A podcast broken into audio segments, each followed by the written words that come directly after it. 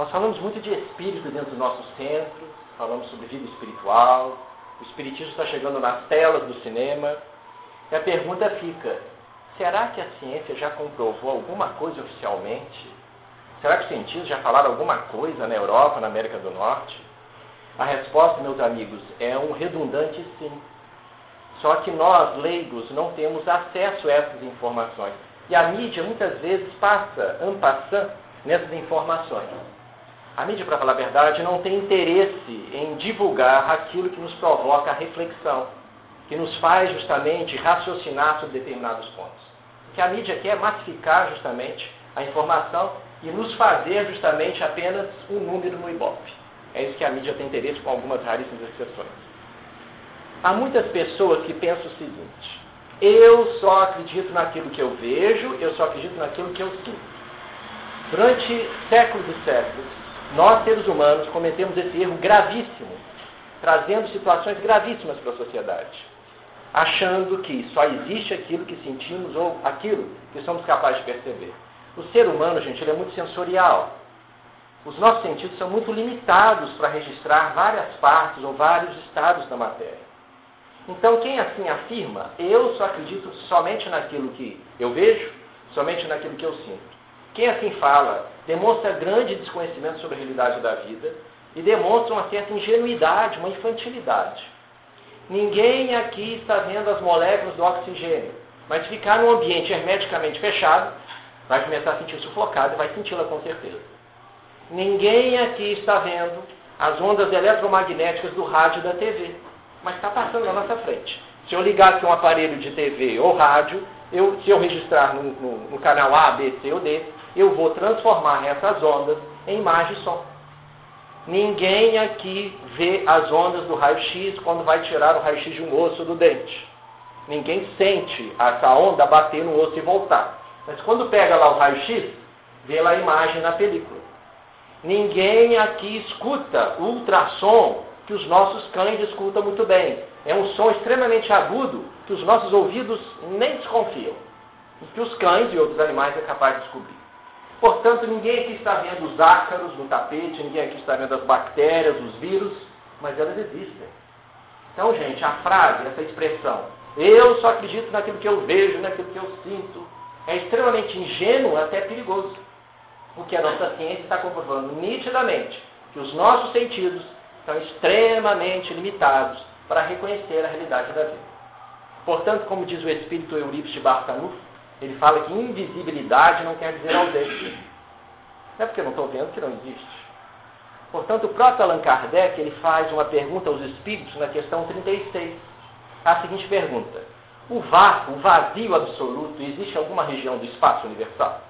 Ele quer saber se o nada existe em alguma região do universo. Nada, nada. O Espírito da Verdade dá uma resposta fantástica. Ele fala que o vácuo, o vazio absoluto não existe. O que te parece vazio está ocupada por matéria que lhe escapa aos sentidos e aos instrumentos, à aparelhagem que nós temos.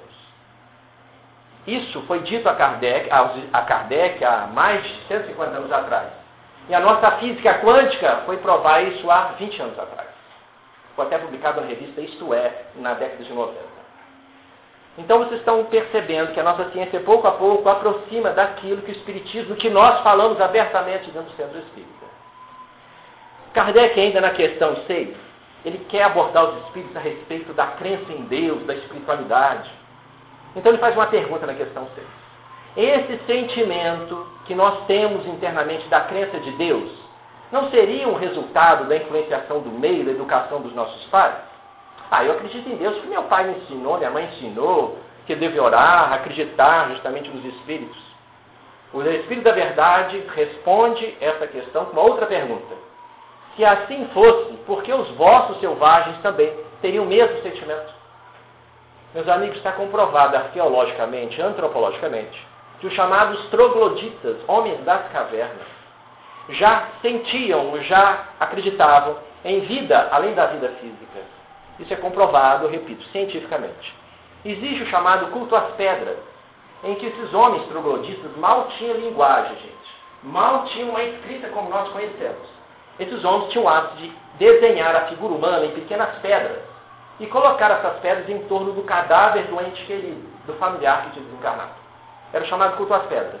Esses seres da pré-história, eu repito, não tinha nem civilização, eles acreditavam que os seres depois de falecidos ficavam habitando naquelas pedras.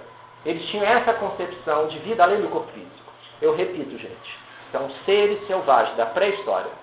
Foi descoberto na década de 30 e 40 que muitas tribos da pré-história, trogloditas, utilizavam as cavernas não para habitar. Muitos deles utilizavam a caverna para culto aos mortos. Quando alguém desencarnava, morria, um ente querido, eles colocavam o cadáver na posição fetal e colocavam no interior da caverna perto da fogueira, não para cremar. Eles acreditavam que aquele indivíduo, depois de morto, necessitava do calor e da luz da fogueira. Isso é comprovado arqueologicamente desde a década de 30 e 40. A presença do Espírito, gente, está presente nas mais diversas passagens da história. Vai desde a doutrina hindu da, da, na Índia antiga, passamos pelo Egito antigo. Os egípcios eram profundos conhecedores sobre a evocação dos mortos. Obrigado. Eles mais ainda, passamos pela Bíblia, em que, segundo Herculano Pires, é um dos livros mais mediúnicos que nós conhecemos. A Bíblia está cheia de passagens espirituais, evocação dos Espíritos, aparição, aparição de, da, do anjo Gabriel a Maria, falando da anunciação de Jesus. Temos a transformação de Jesus no Monte Tabor, em que Jesus se transforma e materializa na frente dele, de Pedro e outros discípulos, Elias e Moisés. Está repleto de passagens de mediunidade. A gente diz que a Bíblia é um livro mais mediúnico que o livro dos médios, porque ele está repleto de passagens mediúnicas. Nós temos na Idade Média milhares de pessoas foram queimadas vivas, simplesmente porque tinham dom de ouvir, os espíritos. Eram condenadas como bruxos, pactos com demônio, simplesmente porque tinham a mediunidade do nosso querido Chico Xavier. Então, para vocês verem como isso é um fenômeno extremamente natural além da época. Então, se pergunta, que comprovação científica a gente pode ter da existência do espírito? A ciência já trouxe isso? As primeiras pesquisas científicas a respeito da existência do espírito, gente, começam no século XIX, nos meados do século XIX, com as chamadas reuniões de materialização espiritual. O que é materialização espiritual? É quando o médium, um sensitivo, ele tem a capacidade de entrar em transe, dormir, sentado ou deitado, e permitir que saia dele uma energia e que materialize um espírito. Esse espírito fica não só visível aos olhos, mas também tangível Parece uma pessoa encarnada, fenômeno impressionante. Várias pessoas e autoridades, médicos, cientistas, já presenciaram essas reuniões de materializações ao, ao, nos últimos 200 anos. No Brasil, nós temos as reuniões de materialização na década de 20, com a família Prado, lá em Belém do Pará, em que surgiu um livro, um dos primeiros livros publicados pela FEB, chamado O Trabalho dos Mortos, onde tem fotografias de materialização espiritual do chamado Espírito João. Essa família é uma família de alto nível socioeconômico, e em que tinha a senhora Prado, que permitia a materialização de vários espíritos. Fotos fantásticas para quem quiser publicar, ver esse livro, é vendido na livraria espírita. Também pode ver na internet. Uma época que era muito difícil falsificar uma fotografia, gente. Era fotografia lang. Não tinha foto data show ou, outras técnicas que possa utilizar na, na, na fotografia. Ainda na década de 70, nós temos fotografias impressionantes de materializações espirituais com a participação de Chico Xavier em que nós temos o médio Peixotinho, que permitia a materialização de vários espíritos. Emmanuel, Irmã Sheila, Irmã Josefa. Essas materializações feitas em Uberaba foi presenciado por várias autoridades, médicos, pesquisadores e vários delegados de polícia.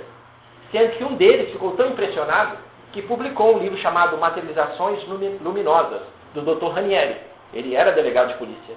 Essas fotos vocês podem encontrar na internet e foi publicado na época na revista Cruzeiro, causando uma grande comoção na época. O médio de materialização, portanto, gente, ao entrar em transe, ele exala imediatamente pelas suas narinas, pelos ouvidos, pela boca e outros orifícios do corpo, um fluido esbranquiçado de cor branco leitosa chamado ectoplasma, e permite que o espírito se torne não só visível, mas tangível. Diversas pessoas e pesquisadores, repito, testemunharam isso.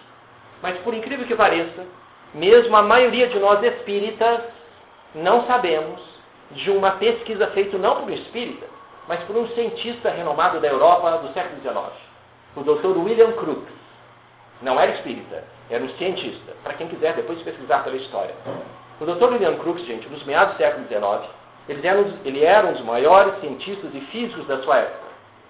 Ele fez parte da Sociedade Científica Britânica, fazia parte de várias sociedades científicas. Só para vocês terem uma ideia, ele foi um dos descobridores do elemento químico tálio, que existe na tabela periódica. Ele fez várias descobertas a respeito da luz, da química, do peso da matéria. Quem estuda física e química, principalmente nas faculdades, conhece os trabalhos de William Crookes, para você ver a respeitabilidade desse homem. Quando, na época, desejavam pesquisar alguns médiums, chamaram então William Crookes, que era o homem mais realmente significativo para pesquisar isso.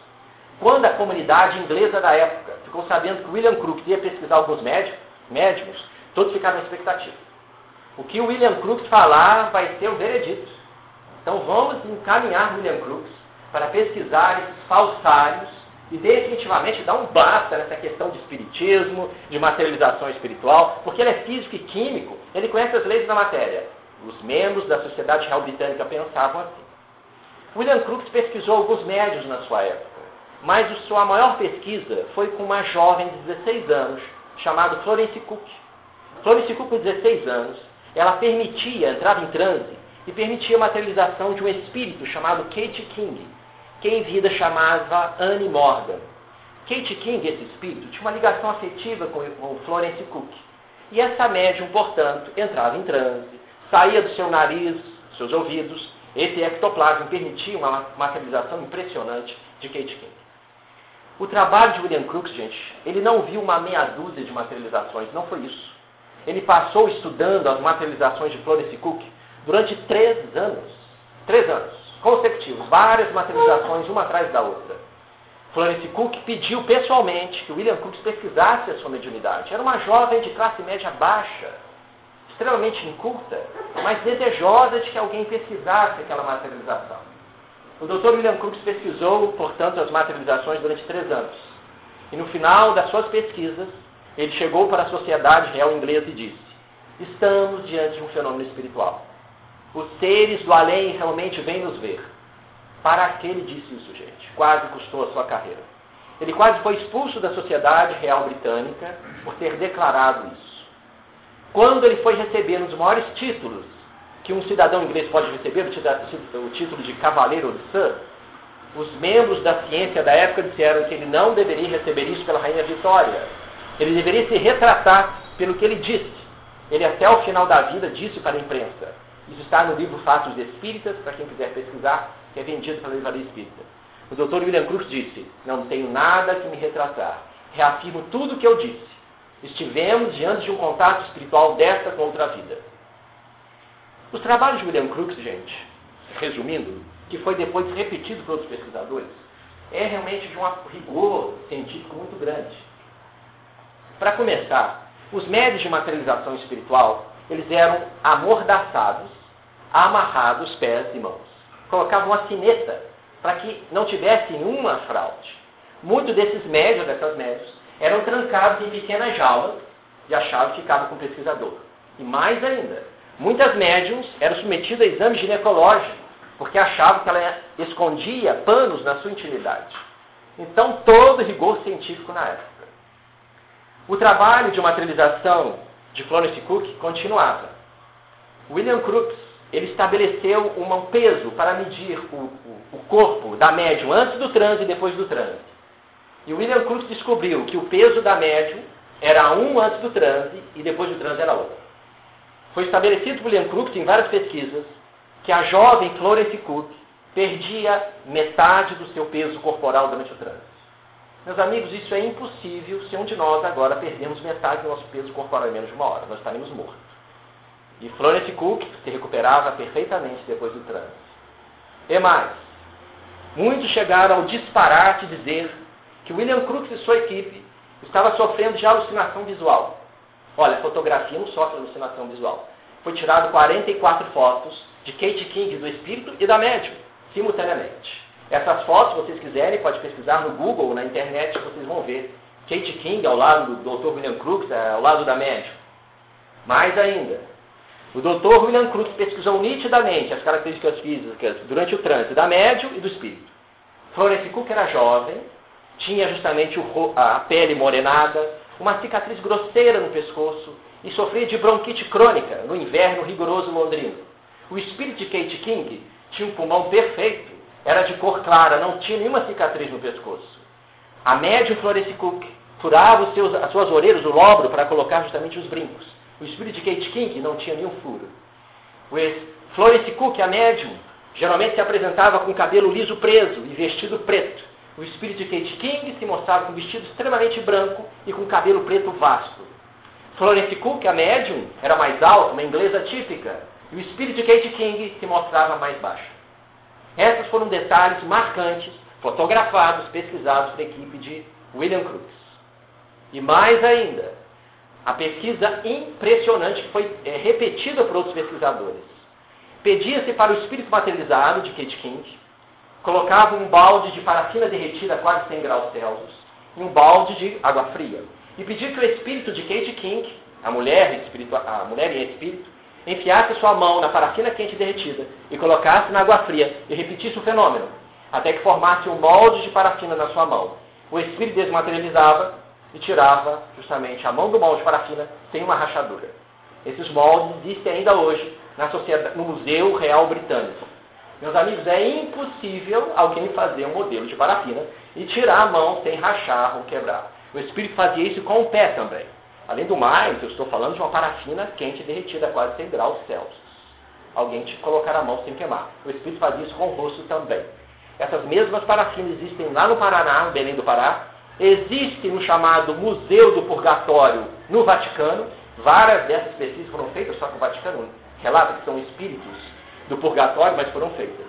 Essas, basicamente, foram pesquisas feitas por William Crookes, em que ele, até o final da vida, ele disse à imprensa da época, estou confiante, repito o que eu digo, estamos diante de um contato com o mundo espiritual. O espiritismo matou o materialismo. São palavras de William Crookes várias vezes para a imprensa. Depois de William Crookes, depois de Florence Cook, vários médicos foram pesquisados. Um deles, nosso querido Chico Xavier. Várias vezes pesquisados. Existem pesquisas que a NASA veio no Brasil, pesquisou o Chico Xavier, que nós não tivemos acesso. Mas está lá nos Estados Unidos. Mas por incrível que pareça também, a maioria de nós espíritas não sabemos de um trabalho inédito que foi feito com a mediunidade do nosso querido Chico Xavier pelo Dr. Carlos Augusto Perandréia, um criminólogo e grafoscopista. Para muitos, eu repito, a maioria dos espíritos não conhece, a espíritas não conhece esse trabalho. E por incrível que pareça, nesses 100 anos de Chico Xavier, apenas a TV a cabo citou esse trabalho, en passant, o que deveria ser muito bem divulgado. Esse trabalho foi feito pelo Dr. Carlos Augusto Perandré, grafoscopista. O que é grafoscopia, gente? Grafoscopia é uma arte, uma ciência, que permite estudar a letra de alguém e verificar a autenticidade dela. Então, tenta comparar um texto, uma assinatura supostamente falsa, com texto, escrito, uma assinatura verdadeira. É muito utilizado pelos bancos, empresas, pelo, pelos direitos, pelos juízes de forma geral. O Dr. Carlos Augusto Perandré, ele é advogado, ele é criminólogo, grafoscopista, ele é professor universitário da Universidade Estadual do Pará, em Londrina. Em 1991, ele publicou um artigo científico numa revista científica dessa faculdade, para quem quiser entrar na internet, está lá. O Dr. Carlos Augusto Perandré, gente, ele examinou 400 mensagens de Chico Xavier. Vou repetir, não é meia dúzia. São 400 mensagens, centenas. Ele examinou todas elas.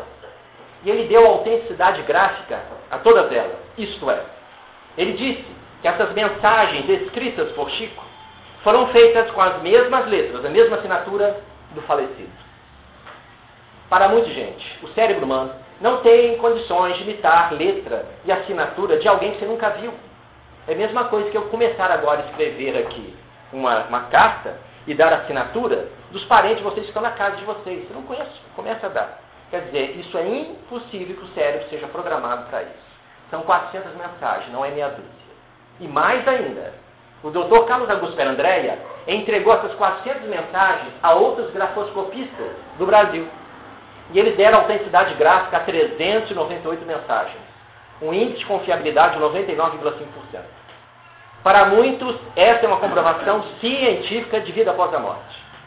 E mais, o Dr. Carlos Augusto Perandré levou esse trabalho num congresso na década de 90 para um grupo de grafoscopistas e teve aprovação unânime. Eu pergunto, por que a imprensa não divulgou isso? Por que os jornais não divulgaram isso? Então, meus amigos, essa é um trabalho científico, não é um aventureiro espírita. Não sou eu que sou espírita e vou tentar lá defender o Chico. São pessoas com rigor muito grande e que as pessoas não divulgam. O mais impressionante ainda, o Dr. Carlos Augusto Perandré disse que Chico Xavier dava mensagens em outro idioma. Como uma, e Carlos Augusto Perandré fala isso, uma mensagem que impressionou ele. Que uma senhora italiana que desencarnou em Roma em 1978 e veio dar uma mensagem através do Chico em 79 para seus familiares no Brasil. E deu uma mensagem toda em italiano, com a mesma letra e com a mesma assinatura, autenticidade gráfica. O mais impressionante ainda, ainda do trabalho do Dr. Carlos Augusto Perandré, é que o Chico, como muitos sabem, ele dava detalhes, isto é, o Espírito dava detalhes através do Chico, que os próprios eh, destinatários da missiva não sabiam. Isto é, era muito comum, por exemplo, um pai ou uma mãe ia buscar lá a mensagem do filho já desencarnou. Então o filho vinha através do Chico e começava a psicografia. Caro papai e mamãe, não chorem. Estou aqui ao lado do tio Ciclano e da vovó Ciclano. Exemplo. Os pais depois pegavam a mensagem e diziam, poxa, quem que é vovó Ciclano, tio Ciclano? Eu não conheço pessoal não, o Chico não deve estar bem não. Então esses familiares iam pesquisar com parentes mais antigos e descobrir que aqueles familiares realmente já tinham existido e faziam parte da família. Então quer dizer que o Chico, portanto, nas mensagens, tinha detalhes que nem ele, Chico, nem os, nem os destinatários da missiva sabiam de vários detalhes. Para muitos, esse é uma prova cabal de vida além da vida, gente. Mais uma pesquisa nos últimos anos, mais impressionante. Cadê o relógio, hein? Agora que eu estou Mas uma pesquisa mais impressionante é justamente a EQM, a experiência de quase morte. Nos últimos 15 anos, gente, essa é uma experiência que tem assustado, que tem surpreendido os grandes pesquisadores da Europa e dos Estados Unidos. E que tem chegado para a gente de forma realmente espantosa. O que é EQM, para quem não sabe? A EQM é chamada experiência de quase morte. É quando uma pessoa tem uma parada cardíaca, ela não recebe sangue para o cérebro, o cérebro para. E depois essa pessoa volta, né, os médicos conseguem ressuscitar ela, ela consegue voltar, e depois quando ela volta, ela descreve em detalhe o que aconteceu naquele momento. Ah, eu vi o senhor médico estava comigo, eu vi entes, pessoas que já desencarnaram, conversaram comigo, eu me senti muito bem. Então essa é a experiência de quase morte. A pessoa descreve em detalhe o que aconteceu naquele momento, quando seu cérebro estava parado. Relata ter visto pessoas que já faleceram. Relata ter visto os anjos ou santos e se sentiu muito bem naquele estágio. A experiência de quase morte começou a ser estudada em 1995, 1995 pelo Dr. Raymond Moody, um psicólogo norte-americano. Ele publicou esse livro, que está, vende até hoje, um livro fantástico, que ele descreveu 150 casos de EQM. Ele, na época, foi muito criticado pelos pesquisadores, porque ele estava relatando apenas alguns casos. Na década de 80, olha que surpreendente, o Instituto Gallup, nos Estados Unidos, um instituto de pesquisa mais respeitado, fez uma entrevista com os norte-americanos sobre EQM e descobriu que 4% da população norte-americana tinha passado por EQM. Isso corresponde a 8 milhões de norte-americanos, gente, não é meia dúzia. Portanto, a partir daí, outros pesquisadores médicos, o Dr. Bruce Grayson, que foi justamente discípulo de Dr. Raymond Moody, tem hoje na Universidade da Virgínia um grupo de pesquisa de EQM. Ele não é espírita, não é religioso, gente. Ele continua pesquisando. Atualmente existe nos Estados Unidos 80 pesquisadores só em EQM. Na EQM, ela varia justamente a sua descrição de acordo com a religião, a crença da pessoa. Mas existem alguns sintomas da EQM que são universais, que todos praticamente descrevem. A EQM já foi pesquisada em crianças, já foi publicado dois livros pelo Dr. Melvin Morsey, ele é pediatra oncológico nos Estados Unidos, e publicou dois livros de EQM em criança, achando que a EQM só ocorria no adulto. Ela ocorre em todas as faixas etárias, em todas as culturas, em todas as religiões. Então, portanto, a EQM varia sua, sua descrição de pessoa para pessoa, mas existem alguns sintomas universais. O primeiro, quando a pessoa tem a parada cardíaca, então, ela entra em coma, a pessoa depois descreve, relata, que ela fez passar por um túnel luminoso. A maioria das pessoas relatam isso. Túnel luminoso. Depois, o mais impressionante, ela se vê fora do corpo físico. Ela vê o corpo físico, os médicos ressuscitando ela, elas veem que tem outro corpo em outra constituição e passam a ver em detalhe o que está à sua volta. A maioria dessas pessoas passa a ter os sentidos mais aguçados, por isso que elas conseguem perceber coisas que não percebiam antes, nesse estado. Outro ponto da EQM. Muitas pessoas rememoram a sua vida rapidamente, fazem uma recapitulação rápida. Outro ponto da EQM. Muitas dessas pessoas entram em contato com pessoas já falecidas, com entes, familiares. Muitos descrevem que estão vendo santos, anjos, principalmente quem tem religião católica ou protestante. Outro ponto da EQM muito comum. Muitas dessas pessoas sentem um prazer, uma alegria, um amor intenso, elas descrevem isso. Ao ponto que elas não querem voltar ao corpo físico, elas não sentem medo do fenômeno. Isso é quase unânime. A pessoa se vê fora do corpo físico, fica surpresa, mas tem uma aversão ao corpo, não querem voltar ao corpo. E outro ponto mais interessante da pesquisa é que a maioria dessas pessoas, depois que tiveram EQM, passaram a ter um comportamento diferente, passaram a ficar mais religiosas, mais espiritualizadas, participam mais de trabalho benevolente de assistência social.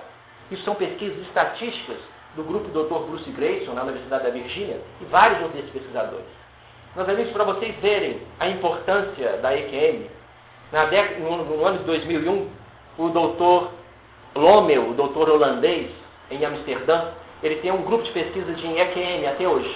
O doutor Lommel pesquisou EQM e publicou um trabalho numa revista mais famosa de medicina no planeta Terra, chamada The Lancet. Só para vocês terem uma ideia. Tudo que é publicado em medicina de ponta é publicado na revista The Lancet, para você ver o peso dessa revista. E o Dr. Lommel publicou várias pesquisas de EQM nos seus pacientes, pacientes que se viram flutuando acima do corpo e tiveram todos os sintomas, nessa revista. E vários outros pesquisadores já pesquisaram isso. O que intriga os pesquisadores, gente, é como pode o cérebro estar tá parado, o cérebro que escuta, que vê, que enxerga, que sente, descrever em detalhes o que está acontecendo à sua volta. Para os pesquisadores, cérebro e mente, cérebro e espírito, cérebro e consciência, seja lá o que eles chamem, são coisas diferentes. Eles já estão chegando a essa conclusão. Existe ainda um racha na comunidade científica, mas existem cientistas comprovando nitidamente isso. Se eu tiver uma parada cardíaca aqui agora, gente, meu cérebro para de funcionar em 10 segundos. Se continua a ressuscitação cardiopulmonar, eu ainda não retorno, meu cérebro, as células do meu cérebro, começam a se romper, elas começam a se inchar. Então o cérebro não tem como funcionar isso. Então estou em morte cerebral pelo menos alguns minutos. E muitas dessas pessoas tiveram que ele estiveram mais de cinco minutos com a parada cardíaca e depois vieram descrever em detalhes. Uma das pesquisas feitas justamente pelo Dr. Lommel na Holanda ele relata a experiência de uma das enfermeiras do hospital, que não fazia parte da equipe, em que ela conta um fato fantástico. Ela relata que certa vez, na rotina, na correria do pronto-socorro que ela trabalhava, certa vez receberam um homem de meia idade que foi encontrado no matagal, completamente roxo, com parada cardíaca, em coma, chegou sem nenhum sinal vital. E aquela correria de praxe, os médicos começaram a fazer reanimação dele. Essa enfermeira de rotina viu que aquele senhor tinha uma dentadura e tirou a prótese, a prótese dele, a dentadura, e colocou numa gaveta do chamado carrinho de urgências. É aquele carrinho que o médico tem utensílios, é, remédios e outros utensílios para salvar o paciente. Demorou-se mais de uma hora para estabilizar aquele paciente. Aquele paciente então foi estabilizado, levou para o CTI. Passado mais de uma semana depois, o paciente já estava no quarto dele. Essa enfermeira foi, essa mesma enfermeira, foi entregar um remédio para ele. Então o paciente olhou para ela assustado e disse: Ah, essa enfermeira sabe onde está minha dentadura. Você estava lá quando eu cheguei no hospital. Você pegou minha dentadura e colocou ela naquele carrinho cheio de remédios, naquela gaveta corrediça. A descrição dele era perfeita. A enfermeira ficou realmente assustada. Ele não só deu essa descrição, como também descreveu o semblante ou as características físicas dos paramédicos que estavam atendendo ele. E ele descreveu com precisão o ambiente da sala de urgência. Isso, existe outros relatos do trabalho do Dr. Rommel, na Holanda, que foi publicado na revista The Lancet. Mas, realmente, a EQM mais assombrosa, vocês podem até pesquisar na internet, a mais assustadora para os cientistas, que não tem explicação, é realmente a EQM mais famosa da jovem americana Pan Reynolds. Por que a EQM de Pan Reynolds foi realmente assustadora para os cientistas? É porque essa jovem, durante o tempo todo que ela sofreu queimbra, estava sendo monitorizada. Ela ocorreu uma situação muito especial. A experiência de EQM de Pan Reynolds ocorreu em 1991, é a mais famosa. Pan Reynolds, essa jovem americana, na época com 35 anos, jovem, bela, compositor e cantor de música country, certo dia começou a sentir tonteira, visão dupla, a voz começou a alterar, começou a ter quedas, procurou um neurologista em Geórgia. O neurologista fez pesquisas e descobriu que ela tinha um aneurisma enorme no centro do crânio, no meio do crânio. O aneurisma é uma dilatação de uma artéria. Ela vai se dilatando, vai inchando. do tamanho de um limão. O neurologista, então, diz o veredito para Pan Reynolds e seus familiares. Olha, se ela for para a mesa de cirurgia, ela não vai voltar. O aneurisma é muito grande, vai sangrar na hora. Ela tem apenas três meses de vida. Van Reynolds, então, não perdeu as esperanças. Seus familiares, então, foram consultar os maiores neurocirurgiões norte-americanos, o Dr. Spetzler, no Texas. O Dr. Spetzler, vendo aquela situação, disse, olha, você tem uma chance. Se você for submetido a uma cirurgia radical, eu vou ter que parar o seu cérebro. Mas, doutor Spetzler, como isso? É uma técnica radical que nós estamos inventando. Nós teremos que ter um cirurgião cardíaco, seu coração terá que ser parado. Ele só vai ser alimentado pela chamada bomba coração-pulmão sua temperatura terá que, terá que ser baixada, o metabolismo do seu cérebro terá que ser parado. É uma chance. Pan Reynolds aceitou. Era uma equipe fantástica. Teria que ter o Dr. Spetzel, um neurocirurgião, um cirurgião vascular e outros paramédicos, enfermeiros e um cirurgião geral para auxiliar naquela cirurgia complexa. A cirurgia, então, iria começar. Como vocês sabem, o paciente tem que ser anestesiado. Pan Reynolds foi anestesiado profundamente. Além da anestesia, foi colocado duas fitas adesivas fechando os olhos de Pan Reynolds. Isso é uma rotina em cirurgia da cabeça, para evitar justamente que o paciente tenha lesão da córnea, que ele fica com os olhos às vezes entreabertos. Então foi fechado os olhos.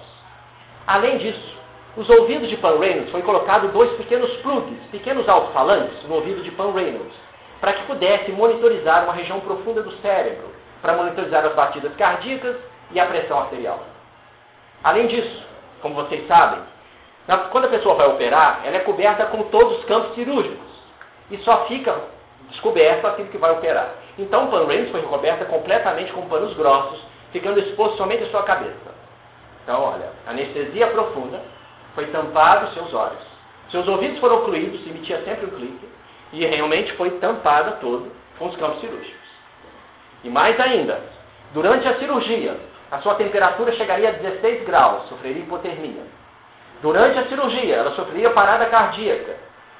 O, o, seu corpo seria alimentado somente por um tempo pelo chamado coração-pulmão. É uma máquina utilizada em cirurgia cardíaca. Mais ainda, durante alguns minutos da cirurgia, o sangue da sua cabeça seria drenado para fora, para que o cirurgião, Dr. Spector, tivesse tempo de fechar o aneurisma e ela pudesse sobreviver. A experiência de Kennedy Van Reynolds começa.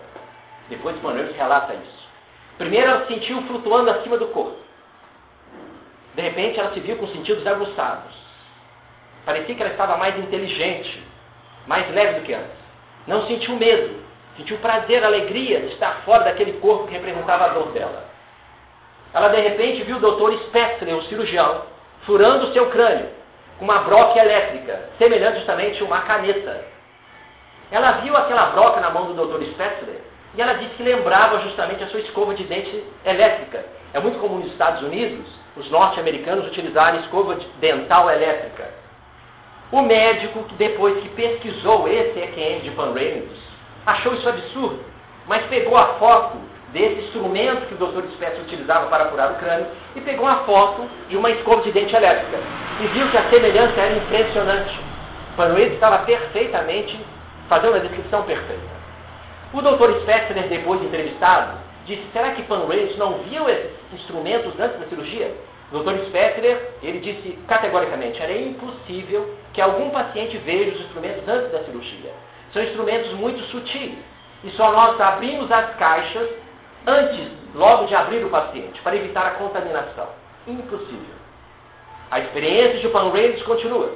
Ela escuta uma voz feminina dizer, as artérias da coxa direita são pequenas, temos um problema. Van Reynolds estava escutando a voz da cirurgiã vascular, que estava tentando conectar as artérias da coxa direita ao aparelho coração-pulmão. Então tiveram que passar para a perna esquerda. Isso está descrito no relatório pós-operatório da cirurgiã vascular, que fez esse procedimento em Van Reynolds. A experiência dela continua. Van Reynolds, de repente, vê justamente o seu tio já desencarnado entrar na sala de cirurgia o tio que ensinou os primeiros acordes de violão para ela. Eles se abraçam, ela se sente paz, chora nos braços do tio. Depois vê a avó entrar na sala de cirurgia, abraça, fala palavras de carinho para ela. Pan Reynolds depois vê outras pessoas entrarem no centro cirúrgico já desencarnadas. Ela não conhecia, mas ela sentia que tinha ligação com essas pessoas. Pan Reynolds estava em êxtase Chorava como uma criança. Até que em determinado momento, seu tio disse: Pan, está na hora de voltar para o corpo. Ela disse: Não, tio, eu não quero. Pan, temos que voltar. Eu não quero, tio. Pan, mas as crianças, a sua carreira, vão, eles todos vão ficar bem, disse Pan. Pan Reynolds relata que seu tio literalmente lhe pegou pelo braço e levou até o corpo e lhe empurrou. E Pan Reynolds caiu no corpo como se fosse mergulhando numa piscina. Esse é o relato de Pan Reynolds. Pan Reynolds, a cirurgia foi um sucesso. Pan Reynolds disse depois ao repórter da BBC: A morte é uma grande mentira. Sou completamente uma nova pessoa. Depois, o Dr. Spetzler sendo entrevistado, ele diz bem claro ao repórter da BBC: Eu não quero ser presunçoso ao ponto de dizer que isso não aconteceu. Isso aconteceu, só que eu não tenho explicação para o fenômeno. Vários médicos já pesquisaram a EQM de Pan Reynolds, bem como muitos outros colegas, outros pacientes. Existe um livro publicado pelo Dr. Champagne nos Estados Unidos, ele é pesquisador em EQM, que já está no Brasil, chamado O que acontece quando nós morremos? Eu repito, doutor, gente, ele é um doutor, ele não é espírita, ele é materialista. Ele publicou esse livro sobre o que acontece com pessoas que tiveram EQM, que tiveram experiências semelhantes à de Pan Reynolds que foi monitorizada a cirurgia toda, estava literalmente em morte cerebral. Meus amigos, existem várias outras evidências científicas que nós poderíamos aqui passar o resto da noite citando e que poucas pessoas conhecem. Não são aventureiros, são pesquisas científicas. Não queremos entrar em detalhes só para citar pesquisas científicas realizadas com crianças, milhares, que tiveram lembranças espontâneas de vidas anteriores que em 4, 3 anos de idade começa a descrever em detalhe a sua vida em outra cidade, outro local. Isso foi pesquisado pelo Dr. Banerjee na Índia e pelo Dr. I. Stevenson, psiquiatra na Universidade da Virgínia. Existe um grupo nos Estados Unidos, na Universidade da Virgínia, um banco de dados de crianças que tiveram lembranças espontâneas de outras vidas e descreveram em detalhes o que vivenciaram. Sem contar ainda com o chamado terapia de vidas passadas, pessoas que descrevem relato espontâneo de coisas que vivenciaram em outras vidas e foram comprovados posteriormente por seus pesquisadores. Sem dizer ainda do chamado transcomunicação instrumental. Já há vários registros de fotografias de espíritos, através de computador, câmeras, é, através justamente de gravadores, como da doutora Sônia Rinaldi no Brasil, que publicou um livro chamado Vozes do Além, que é vendido nas livrarias, um trabalho fantástico essa, que ela faz. Meus amigos, isso são apenas evidências científicas que está chegando até nós, demonstrando que o que o Espiritismo já está falando há muito tempo, que nós falamos aqui abertamente no centro, a ciência está comprovando o que o Espiritismo diz textualmente. Não dá mais, meus amigos, não dá mais para ficar oscilando entre a crença e a descrença. Não estamos mais no campo da crença, não estamos mais no campo da teoria. Estamos agora no campo das evidências. Então é impressionante a nossa responsabilidade diante da vida. Porque nós temos conhecimentos que somente agora os nossos cientistas estão começando a ter. Nós conhecemos a realidade da vida. E essas provas vêm testificar definitivamente para que deixemos de lado qualquer suspeita de dúvida. Portanto, ninguém aqui vai para a eternidade, ninguém vai. Nós já estamos nela. Nós não somos um corpo que tem um espírito, nós somos um espírito que tem um corpo. Temos que raciocinar assim. A morte não existe. Não existe solução de continuidade. Se eu desencarnar agora, eu continuo vivo da mesma forma, pensando com as minhas mesmas virtudes, vícios, apegos. Onde estiver o seu coração, onde estiver o seu tesouro, aí estará o seu coração. Jesus disse isso. Então, a morte é apenas um fenômeno de junção molecular. O Espírito Filomeno de Miranda relata que o homem da Terra deve tirar todos os dias alguns minutos para pensar na sua viagem de retorno, que pode acontecer a qualquer momento. A vida tem uma fragilidade impressionante. Isso nos obriga a repensar, a viver o momento, a saber a fragilidade da vida. Os Espíritos constantemente vêm dizer, gente, que nós vivemos uma impermanência da vida. Tudo que está à nossa volta é impermanente. A nossa vida, o nosso emprego, os nossos títulos. Isso pode passar no estalo de dedos. Como diz Chico Xavier, um vírus, uma célula de câncer, joga tudo por chão. Então a vida é muito frágil, é como uma porcelana. E deveríamos viver assim, pensando que vamos desencarnar logo hoje à noite ou logo amanhã. Esse é um pensamento normal. Isso não é macabro. Isso não é tétrico, é o que os Espíritos dizem. Nós deveríamos exercitar essa impermanência na vida, para que a gente desencarne e não tenha surpresa. Ah, perdi. E quer continuar vivendo no mesmo local. Esquece que a morte lhe permite outros caminhos para que você refaça uma revelação da sua vida e comece a adquirir novos valores. Então, o que os Espíritos querem dizer para a gente, gente, que o plano espiritual não vai começar, ele já está aqui na Terra. Porque não existe um racha, não existe uma divisória perfeita entre vida física e a vida dos Espíritos. É apenas uma divisão de matéria, de estado, de vibração.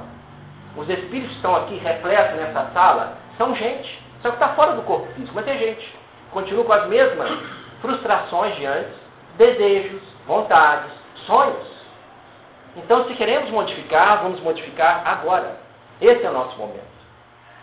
Na questão 798, Allan Kardec pergunta o seguinte aos espíritos: Chegará um momento que o espiritismo será crença geral ou será parte de apenas de um será confinado a apenas um grupo de pessoas? Olha que ele pergunta. Ele não pergunta se vai ser religião geral, mas sim uma crença comum, uma crença geral. O Espírito da Verdade diz que sim, chegará um momento que o Espiritismo chega, será uma crença geral. Chegará um momento que o Espiritismo tomará lugar no conhecimento humano. Mas até lá ele vai ter que enfrentar grandes lutas. Essas lutas vão se dar muito mais no interesse pessoal do que na convicção. Olha o que ele diz, gente. As pessoas não aceitam os princípios espirituais não é por questão de convicção, de crença, mas por interesse. A verdade incomoda, dói, faz você se modificar. É por isso que N pessoas não aceitam ainda reencarnação, mediunidade, plano espiritual, desencarne, vida após a morte. Porque esses conhecimentos incomodam as pessoas. Eu vou ter que mudar se eu começar a crer nisso. Eu vou começar a ter que mudar a minha forma de ver, de agir. Exatamente. Então quero que vocês entendam o que os Espíritos estavam dizendo a Kardec. Muitas pessoas sabem, líderes religiosos já entendem a mediunidade. Há líderes de várias religiões que já aceitam a reencarnação, mas não pode divulgar isso. Porque eu vou atrapalhar a cabeça dos meus fiéis. Eles vão sair daqui se eu falar isso. Então, isso são coisas muito nítidas, muito óbvias para nós. Para terminar, eu queria lembrar duas frases. A primeira é em Lucas capítulo 8, versículo 17, em que o Mestre Jesus diz: Não há nada oculto que não venha a ser descoberto. Não há nada escondido que não deva se saber e se tornar público. É a última frase do filósofo alemão Arthur Schopenhauer. Arthur Schopenhauer falou que a verdade passa por três etapas. A primeira etapa, a verdade é ridicularizada. Todo mundo debocha, ri da verdade. Depois existe uma segunda etapa. As pessoas tentam combater com e dentes a verdade. Ela é violentamente antagonizada. As pessoas querem calar a verdade. E depois existe uma terceira etapa. Essa verdade ela passa a ser aceita universalmente como auto-evidente. Isto é, ela passa a ser o óbvio. Que Jesus nos ampara, muita paz.